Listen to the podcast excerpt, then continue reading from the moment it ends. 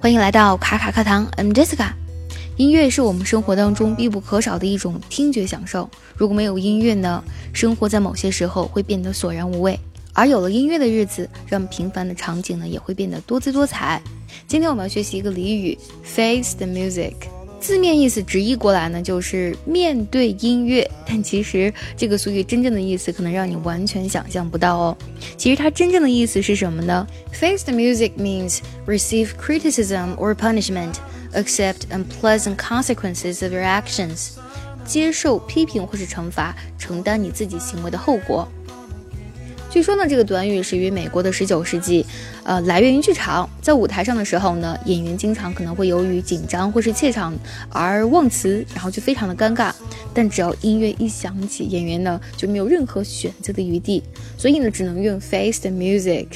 必须去承受所出现的局面，来引用为人们呢最终要承担自己行为的后果这种意思。Face the music 怎么用在句子当中？我们来听一个句子啊。If you keep breaking the rules, sooner or later you will be caught, and then you will have to face the music.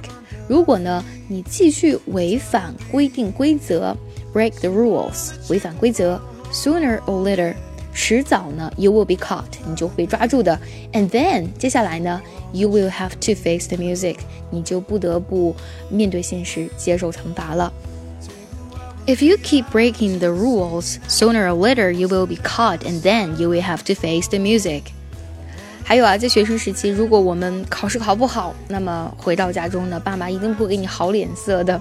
比如说这个句子，Having failed his English test，由于呢。他这个英语考试不及格，He had to go home and face the music。他不得不回家，然后接受惩罚。 如果想要专项练习本期节目呢，可以微信搜索“卡卡课堂”，加入我们早餐英语的会员课程哦。